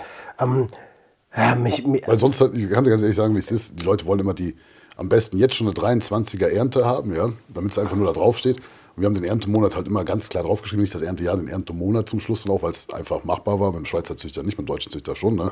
weil viel mehr Daten ausgetauscht werden konnten. Und ähm, ja, das könnte zum Beispiel schon mal abschreckend sein für den Angewerbetreiber. Ich sagte, oh, Oktober 2021. Ne? Aber im Endeffekt, ich habe neulich noch an einen richtigen Gärtner, ne, äh, habe ich noch quasi Blüten äh, von Oktober 2021 ausgehändigt mit einer entsprechenden Lagerung. Da muss man natürlich auch voraussetzen, was auch nicht jeder richtig machen kann. Gehört ein bisschen Know-how dazu. Äh, der sagte auch noch, der glaubt das nicht, dass die von 21 sind. Ne? Aber im Endeffekt, äh, Das ist ja genau der Punkt. Das sind dann halt auch gute Blüten halt. Ne? Wenn man die entsprechend lagert mit Lüftungsplänen, mit dies, mit das, mit Überwachung. Ne? So ein Humidor und sowas, ne? Äh, kann man auch theoretisch machen, ja, aber im Endeffekt man gewisse Lüftungspläne und ich sag mal Volumenfüllungen und sowas berücksichtigt. Also dass man zum Beispiel sagt, man hat ein Glas, das ist halb voll, dann wird alle fünf Tage gelüftet. Mhm. Also solche Sachen. Das ist eigentlich, klar, man kann auch mit Humidor arbeiten, würde ich jetzt zum Beispiel, wenn ich irgendwie ein super teures Material für mich privat hätte, würde ich das vielleicht machen, aber selbst da mache ich es nicht. Ne? Weil ich sag mal, dafür ist einfach zu viel Kontakt und Auseinandersetzung mit dem Material selbst, dass man sagt, man muss sich da auf Technik verlassen. Okay, finde ich einen guten Ansatz. Also auch hier wisse, was du tust, so, Ja. ähm, damit die Qualität so, so, so hochwertig wie möglich ist. Ich bin ehrlich gesagt ein bisschen erschrocken. Also ich, mich, mich, Ja gut, ich könnte doch mehr nennen, die, Ja, die ja, können wir gleich machen. Ja. Aber mich interessiert, also dass der Endverbraucher eigentlich keinerlei Kontrollmöglichkeit hat, das äh, flasht mich gerade ein bisschen. Ja gut, weil es ja ein unkontrollierter Markt auch ist. Ne? Also es wird ja irgendwie als Aromaprodukt, als, äh, als Rohmaterial oder sonst wie angeboten, um irgendwie, ich sag mal, in so einem Graubereich da irgendwie unterwegs zu sein. Aber es ist ja ein unkontrollierter Markt. Also die Kontrolle könnte, wenn nur, so wie wir das halt auch gemacht haben, Entschuldigung, will ich jetzt nicht sagen, dass wir so außergewöhnlich Nee, sind. alles gut. Aber das war auch meine Mission, dass ich sage, wir setzen uns erstmal komplett mit auseinander und können das dann im besten Vertrauen so anbieten. Ich kann ja auch sagen, überwiegend waren unsere Kunden auch Patienten halt. Ne? Muss man ganz klar dazu sagen. Und auch Leute, ich sag mal, schon über 40. Also, weil wir haben jetzt nicht diesen klassischen CBD-Blütenmarkt, ich sag mal, der am Kiosk oder irgendwo bedient wird, den haben wir gar nicht bedient. Ne? Okay, okay, okay. Was aber wahrscheinlich der größte Prozent, also der an, Ja, größte ja. Anteil des Marktes Ja, und da geht es einfach nur darum, ja, Masse, Masse zu bedienen, wie gesagt, die fancy Packung zu haben, entsprechend irgendwelche äh, ja, Terpene aus dem Lebensmittelbereich drauf zu ballern und fertig. Ne? Okay, und wie kann der Konsumierende, der Endverbraucher sein Verhalten anpassen, um, ähm, also eigentlich haben wir es ja gerade schon gesagt, aber ich glaube, es ist vielleicht nochmal on point. Was kann der Endverbraucher tun, um, Er kann, um, ja, um, da- damit er halt nicht mehr an minderwertige Ware gerät? schwierig, also weil es ja so ein un unregulierter Markt ist. Also er könnte höchstens beim Züchter direkt einkaufen, ne? was aber jetzt zum Beispiel beim deutschen Züchter gar nicht machbar ist. Da muss man halt auf einen Gewerbetreibenden zurückgreifen, der wirklich sich auch dazu committet, entsprechend teures, qualitativ hochwertiges Material probiert an Mann zu bringen. Das machen aber die wenigsten halt. Ne? Das deswegen relativ viel Beratung, wenig Ergebnis dann nachher auch. Der Konsument kann eigentlich, oder ich sag mal, Verbraucher kann eigentlich gar nichts machen. Der Einzige, Einzige, was er vorgelagert machen könnte, ist sich hinterfragen, warum will ich das überhaupt? Und das ist ja die Frage, will ich damit was kompensieren? Will ich damit irgendwie den Geschmack von Cannabis reproduzieren, weil ich früher doch vielleicht Konsument war, Freizeitkonsument, Dauerkonsument, Patient, was auch immer, um da irgendwas zu simulieren. Ne? Da muss ich einfach sagen, ähnlich wie bei HC ist dann der falsche Film. Also dann wirklich einfach mal bei sich so ein bisschen das Konsumverhalten oder auch den Wunsch dahinter zu hinterfragen, ne? ganz klar. Ist einfach so, und man muss ja auch ganz klar nochmal hervorheben, CBD, CBG hat keine Art von berauschende Wirkung. Also wenn dann mal einer von der CBD-Blüte eine berauschende Wirkung hatte in Deutschland, dann war es wegen Lösemittelreste. Ja, auf nichts, aus keinem anderen Grund, ja. Scheiße. Ja, ja, aber das ist dann, was sich dann auch wieder gut verkauft, weil irgendwie macht es ja Brumm im Kopf. Und da muss man Ja, einfach klar. Dieser Wunsch nach diesem Gefühl, der muss vielleicht vorher mal hinterfragt werden. Da vielleicht, ich sag mal einfach mit seinen Lieben, ob das jetzt die Freundin, der Freund ist, ich weiß nicht, wie die Beziehung zu den Eltern ist, die meistens ja ein bisschen äh, vielleicht auch gestört ist, dahin gehen, Best Buddy, keine Ahnung, oder vielleicht auch mal sich im Internet schlau machen oder vielleicht auch mal Leute ansprechen, die im, ja, im Thema Sucht und Prävention unterwegs sind. Also wie du halt auch, ne? Also seid ihr hier genau richtig? Ja, mein Ernst. Also, ich, ist einfach eine Selbstreflexion der Sache halt. Ne? Ich habe natürlich äh, aufgrund, wir hatten eben noch ein Zwischengespräch, ne, neuropsychologischen Geschichten, halt habe ich noch meinen Weg mit Cannabis ja auch gefunden. Aber das ist dann halt ein medizinischer Aspekt, ohne dass ich jetzt halt bin der Oberpatient. Ne? Aber das ist ja genau der Punkt. Medizinisch hat da keiner irgendwie eine Suche. Die ist mehr eigentlich nach einem Gefühl oder vielleicht dann doch auf der Suche nach dem Rausch. Deswegen hat man schon die zehnte CBD-Sorte ausprobiert, weil man denkt, die könnte jetzt doch vielleicht knallen. Ja, aber das ist ja- Aber das ist ja ja- Quatsch. Ja, absolut. Also die Konsummotivation, absolut. Da bin ich vollkommen bei. Der ist äh, absolut entscheidend. Und wenn ihr ähm, da ein bisschen sicherer unterwegs sein wollt, dann checkt bitte mal den Link zum E-Book Sicherer ist sicherer für einen risikoärmeren Umgang mit psychotropen Stoffen aus. Ist ein guter Einsteigerguide ins Safer Use und Harm Reduction Leben. Ähm, und haben äh, Dr. Ogen und ich extra für Einsteiger ähm, konzipiert. Also da wirst du auf jeden Fall ein bisschen was über Safer Use, Harm Reduction lernen. Und da geht es halt auch um die Konsummotivation, dass man sich als allererstes fragt, wa warum möchte ich denn das eigentlich? Und was möchte ich eigentlich? Ähm, das machen viel zu wenig Leute. Und ähm, ich meine, Genuss, Konsum, absolut d'accord, ist super. Äh, die Frage ist halt, ist täglicher Konsum aus nicht medizinischen Zwecken noch Genusskonsum. Nö, ist also wie sie aus der reinen Selbstreflexion und zu gewissen Jugendzeiten, aber nicht zur kompletten Jugend. Also es gab auch ganz klar Missbrauch, Missbrauchsabsichten, ne? Ganz klar. Ich Ja. habe gerade kurz ein bisschen Angst gehabt, dass das nicht aufnimmt. ähm, okay, jetzt. Wie würdest du dir wünschen, dass wir mit dem Thema HHC in, in, in, in, in der Zukunft umgehen? Ähm, mir wäre ganz wichtig, wenn einfach, ja, ist natürlich immer eine Frage der Politik, der Regierung, dem Staat, in dem wir leben, aber es wäre schön, wenn irgendwie vom Gesundheitswesen da jetzt ein wirklich gewisser Fokus drauf gelegt wird, dass wenn zum Beispiel so Fälle irgendwie bekannt werden, dass man halt jetzt schon mal auch anfängt, entsprechend Daten zu sammeln. Weil ähnliches Thema wie, es gibt so Studien, die sagen, oh, oh der Thea- äh, Cannabis ist so hochgezüchtet, deswegen kriegen die Leute Psychosen. Ist natürlich totaler Quatsch, weil im Gesundheitswesen muss man dann mehr hinterfragen und stellt fest, okay, Bezugsquelle, dies, das, Leute, die ein bisschen mehr im Thema sind, die sagen, okay, chemische Cannabinoide, dies, das. Ne? Das ist dann eher das, was zu Psychosen geführt hat, auch beim Straßenkauf. Ne? Äh, bei unkontrollierter Ware halt anstatt höchstens der THC-Gehalt. Natürlich mu- muss man ganz klar sagen, desto mehr da drin ist, desto mehr muss man natürlich, wie soll man sagen, vorbereitet sein, sich damit auseinandersetzen zu können. Das kann natürlich auch nicht jeder. Ne? Ja, und viele Leute, das wird ja auch außer Acht gelassen. Also äh, es, es gibt viele, mega viele Leute, die Mischkonsum betreiben und Stimulantien konsumieren. Und stimulanzinduzierte Psychosen, die sind auch nicht gerade selten. Ähm, und dann muss es gar nicht das Cannabis gewesen sein. Ja, klar. Ja. Ähm, Aber das ist halt der Wunsch, weil es so ein Beispiel hat, wo ich dann sehe, jetzt könnte man da beim HAC-Thema irgendwie dann so sagen, okay, geht man da jetzt mehr dran, ne? hat man das mehr im Fokus, um dann einfach auch irgendwo eine gewisse Intelligenz zu erzeugen oder also Wissen halt, ne? Daten zu erheben. also Daten sammeln. Ja. Ja. Mein Ziel ist, also ehrlich gesagt, mein Wunsch sieht ein bisschen anders aus. ja. Mein Wunsch. Das wäre gar nicht da, aber das, ja. ja, ja. Mein Wunsch wäre, dass es in Zukunft ähm, Research Chemicals wie HHC oder Fibonacci oder wie der ganze Rotz heißt, ähm, aber auch LSD-Derivate nicht mehr geben muss, weil die Originalstoffe reguliert sind, intelligent reguliert sind. Ja gut, ich glaube, ich habe mal irgendwas gelesen, aber ich weiß nicht, ob ich da jetzt 100% richtig liege. So ist ja sowieso die Illegalisierung oder Verbot von überhaupt Substanzen eigentlich Verstoß gegen das Grundgesetz, soweit ich weiß. Also wegen Weil man das Recht auch, genau. Und äh, also daher, das ist ja auch die Argumentation mit dem Thema Cannabis, was natürlich die größte Lobby irgendwo ist, aber ich sage es auch ganz ehrlich und rational, ein erwachsener Mensch, der ich sag mal entsprechend äh, aufgestellt ist und Eigenverantwortung übernimmt oder auch nicht, dann wird es ja nachher herausstellen, der sollte jetzt nicht irgendwie durch die Reglementierung in Versuchung kommen, dann noch mehr Reiz zu entwickeln. Also entweder ist es da oder es ist nicht da. Und dieses es ist nicht da, weil es verboten ist, sorgt ja genau zum Thema HAC, Derivate, Research Chemicals, also den ganzen Rotz, Entschuldigung, wenn ich das Ja, sage, der dann so Teil unserer Gesellschaft ist, auch Teil dieser heuchlerischen Gesellschaft, dass man sagt, okay, da ist irgendwie was da, ja, ja, das ist dann halt so ein Also funktioniert. so ein. Mythos aufgebaut. Ja, ja, genau. Man Ne? setzt sich gar nicht mit weiter auseinander. Ne? Und deswegen setze ich natürlich auch eine riesengroße Hoffnung, sag mal, wenn jetzt die Bundesregierung wirklich mal, auf die Kette kriegt, auf Deutsch gesagt, dann äh, jemand zeitnah ja, dann noch die Legalisierung umzusetzen. Was ein Monster ist, ist ganz klar. Ne? Also die haben sich ein Monster vorgenommen. Also ich habe mir das Thema auch mal angeschaut. Ja. Äh, Gerade Thema Produktion, Verkauf, äh, Logistik, alles was dazu gehört. Jetzt nicht aus der gewerblichen Sicht, sondern wirklich aus der rechtlichen Sicht, ist ein Monster, was sie da aufsetzen wollen. Also Also gerade wenn es innerhalb Deutschlands passieren Ja. soll, was es ja eigentlich laut Schengen-Abkommen müsste. Ja. Ähm, ja, ist, ein- ist ein Riesending, aber ist, also ich meine, äh, wenn wir von vier Millionen Konsumierenden ausgehen auf dem Freizeitmarkt, was wahrscheinlich höher ist, Mhm. Ja. die, Schwa die Dunkelziffer, Ja. dann ist das, ähm, ich meine, um Arbeitslose kümmert man sich auch. Das ist ungefähr, und, und es gibt weniger Arbeitslose als Cannabiskonsumenten. Ja, also ich würde sagen, diese 4 Millionen ist Quatsch. Tut mir leid. Ja, ja, na klar. Das ist wie mit diesen äh, 400 äh, Tonnen Jahresbedarf für die Bundesrepublik, die ja irgendwann mal da äh, erhoben wurden, die Zahl. Ich weiß auch, die Zahlen bewusst ein bisschen niedriger erhoben wurden, damit man jetzt die Leute nicht erschreckt.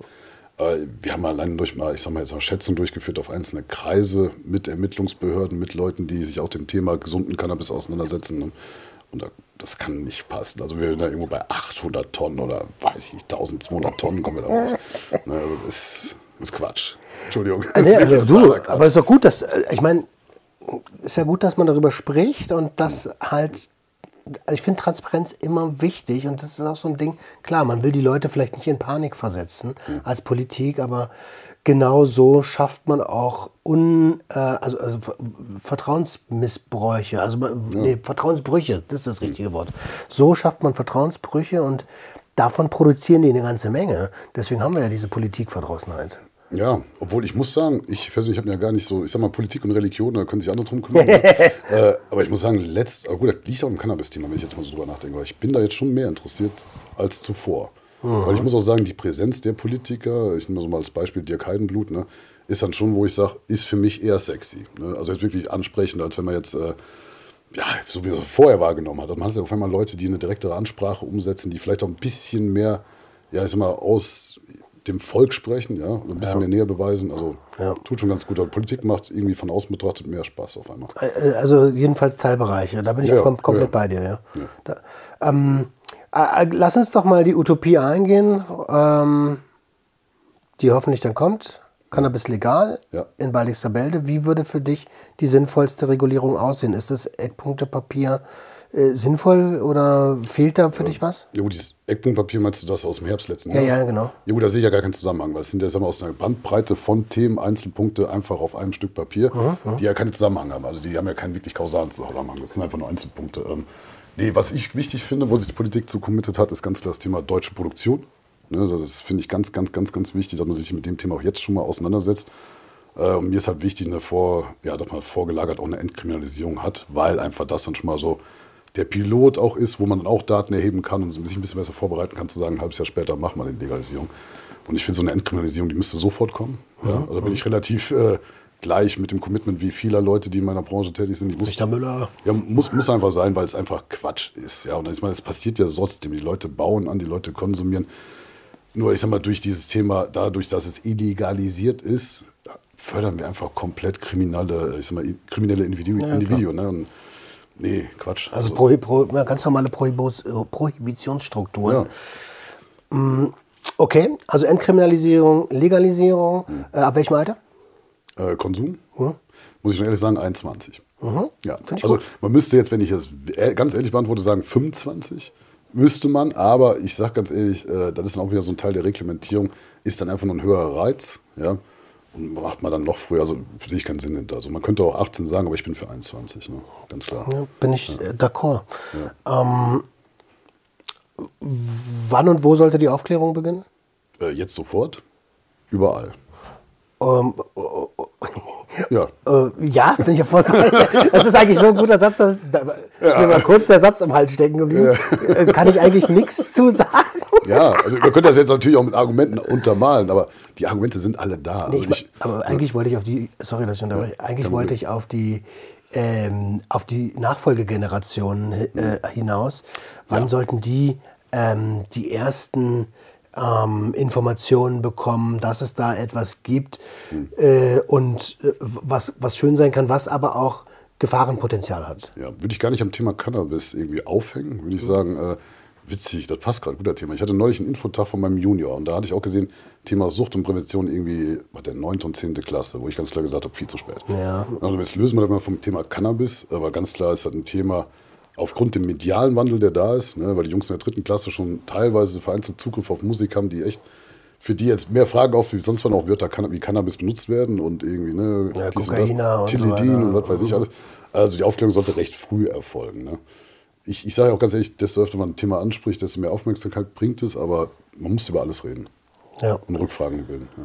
Bin ich voll bei dir. Also ähm, ich, ich denke immer so ab der sechsten, siebten Klasse Ja, ja. kann man da schon anfangen.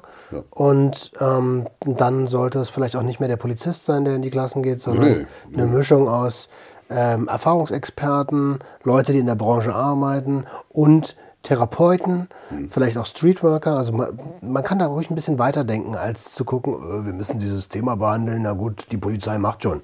Ja, aber die Polizei betreibt ja keine richtig Sucht- und Prävention. Entschuldigung. Aber nichts gegen die Polizei, denn die machen einen super Job und alles. Also man arbeitet ja auch mit denen zusammen, alles gut, ne? Aber der Punkt, was ich sagen will, der Thema Suchtprävention sollte schon bei den Stellen oder dann holt man sich die Experten, die vielleicht auch mal gewillt sind, 400 Kilometer mit dem Auto zu fahren. Sollte das Thema schon wichtig genug sein, da vielleicht dann auch mal zu sagen, okay, man spricht jetzt nicht nur im Umkreis von 20 Kilometern die Polizei oder die eine Sucht- und Präventionsstelle an. Genau so. Weil es hat auch einfach mit dem pädagogischen Auftrag zu tun. Also Ja. wie kann ich denn als Schulleiter sagen, hey, äh, das gibt es bei uns nicht, äh, es gibt es überall, genauso wie Mobbing. Ja. Und ähm, dann das so mit dem Minimalaufwand irgendwie abfrühstücken. So. Ja, weil es ein unangenehmes Thema ist. ja, aber das, also, Ja, es ist ja leider so, ne? Das, Weißt du, ich mache jetzt seit über drei Jahren Therapie und arbeite an mir und meinen Herausforderungen. Ist unangenehm, ja. Aber nur so werde ich weiterkommen. Ja. Also, und das, das ist bei Instituten nicht anders. Hm. Ah, jetzt wir, sind wir da nochmal abgebogen. Ha, gibt's, äh, gibt's noch irgendwas, wo du sagst, ey, äh, darüber haben wir noch gar nicht gesprochen, ist mir wichtig? Boah, so konkret, nee, also ich könnte dich ja tot labern, du kannst mich auch tot fragen, ne, äh, unendlich lang. Aber ich habe jetzt nichts so auf der Pfanne, nee. In Bezug auf HHC? In Bezug auf HC ist wirklich so die Kernaussage, hinterfragt euer Konsum, wie hast du gesagt, Motivation. Ja? Also wirklich Motivation dahinter und geht vielleicht mal vorgelagerte Gespräch, entweder mit euch selbst schon mal, ne? also ein bisschen introspektiv, dass man sagt, okay, man hinterfragt sich so ein bisschen, kramt mal ein bisschen nach und dann vielleicht, wie gesagt, mit den nächsten, egal ob Freund, Freundin, Eltern, wie auch immer, irgendwie wird es ja geben, dem man sich anvertrauen kann. Ne? Dass man sagt, man nimmt da Gespräche auf und wenn man dann zur Not auch vielleicht mal ja, zu einer Stelle wie Sucht und Prävention geht. Also ist auch keine Schande, dahin zu gehen, machen sehr viele nicht. Menschen. Also es gibt viele Leute mit Alkohol und äh, na, Spielsucht, die jetzt also überhaupt keine Scham haben, da hinzugehen, weil die genau merken, dem brennt der Arsch. Ja. Also klar, ist ja beim Thema Spielsucht, glaube ich, ganz schnell das Thema irgendwie so. Ne? Und äh, ja, da kann man auch wirklich, ich sag mal, gerade als Jugendlicher, der dem Schutz geboten werden sollte, ne, kann man auch sagen, okay, die Eltern hören mir nicht zu, dann gehe ich mal zu einer öffentlichen Stelle. Ne? Ja. ja. Also keine Scheu in der, der Hinsicht. Also da sitzen auch nicht nur ne, vertatterte Kreise und Polizisten oder Ex-Polizisten, die keine Ahnung haben, da sitzen wirklich teilweise coole Leute, muss man ganz klar sagen. Genau so ist das. Und es wäre ein wunderschönes Schlusswort, wenn ich nicht noch äh, dich fragen wollen würde, wie sieht die Zukunft des Hanf Hanfzwerges aus? Boah, ja gut, äh, Projekte haben wir viele. Ne? Äh, mittlerweile gehe ich auch schon mal den Weg an, dass ich sagen, mit einer größeren Firma eine Kooperation eine Mitarbeit eingehe, dass ich sage, okay, für, ich sag mal, Begleitung von weiteren Projekten zur Erhalt des, des, äh, der Lebenssicherung. Ne? Weil vom Hanfzwerg kann man nicht leben, ja, der Hanfzwerg ist ja ehrenamtlich. ja, also wie gesagt, Ist ja auch ein Zwerg, ne? ja, genau. Das soll es also sein. Nee, mir wäre ganz wichtig, diese ganzen Themen, äh, ja, Nutzhanfanbau und natürlich umso schneller das ganze Rollen kommt, die Landwirtschaft in das Thema Cannabisanbau reinzubringen. Ja. Weil da auch dann ähm, also wieder Potenzial, Potenzial. für, für, für die Landwirtschaft deutschlandweit drin ist. Genau, ja, ja. Das ist definitiv, sag ich mal, eine Art Hoffnung auch. Ne? Cool. Schönes, schönes, ähm, schöner Appell zum Ende. Ähm, ich bedanke mich von ganzem Herzen, dass Danke du dabei warst. Falls für euch Fragen offen geblieben sind, schreibt sie gerne in die Kommentare. Vielleicht nehmen wir ja mal eine Anschlussepisode auf, wo wir die dann wunderbar mit einbringen können. Und ich würde sagen, äh, vielen Dank, dass du dabei warst. Vielen Dank für deine Expertise. Danke dir, ja. Und äh, wir sehen uns in der nächsten Woche wieder, wenn es wieder heißt, herzlich willkommen zu einer neuen Episode Sucht und Ordnung. Peace. Sucht und Ordnung, ein bisschen Sucht ist doch in Ordnung. Es herrscht Sucht und Ordnung, ein bisschen Sucht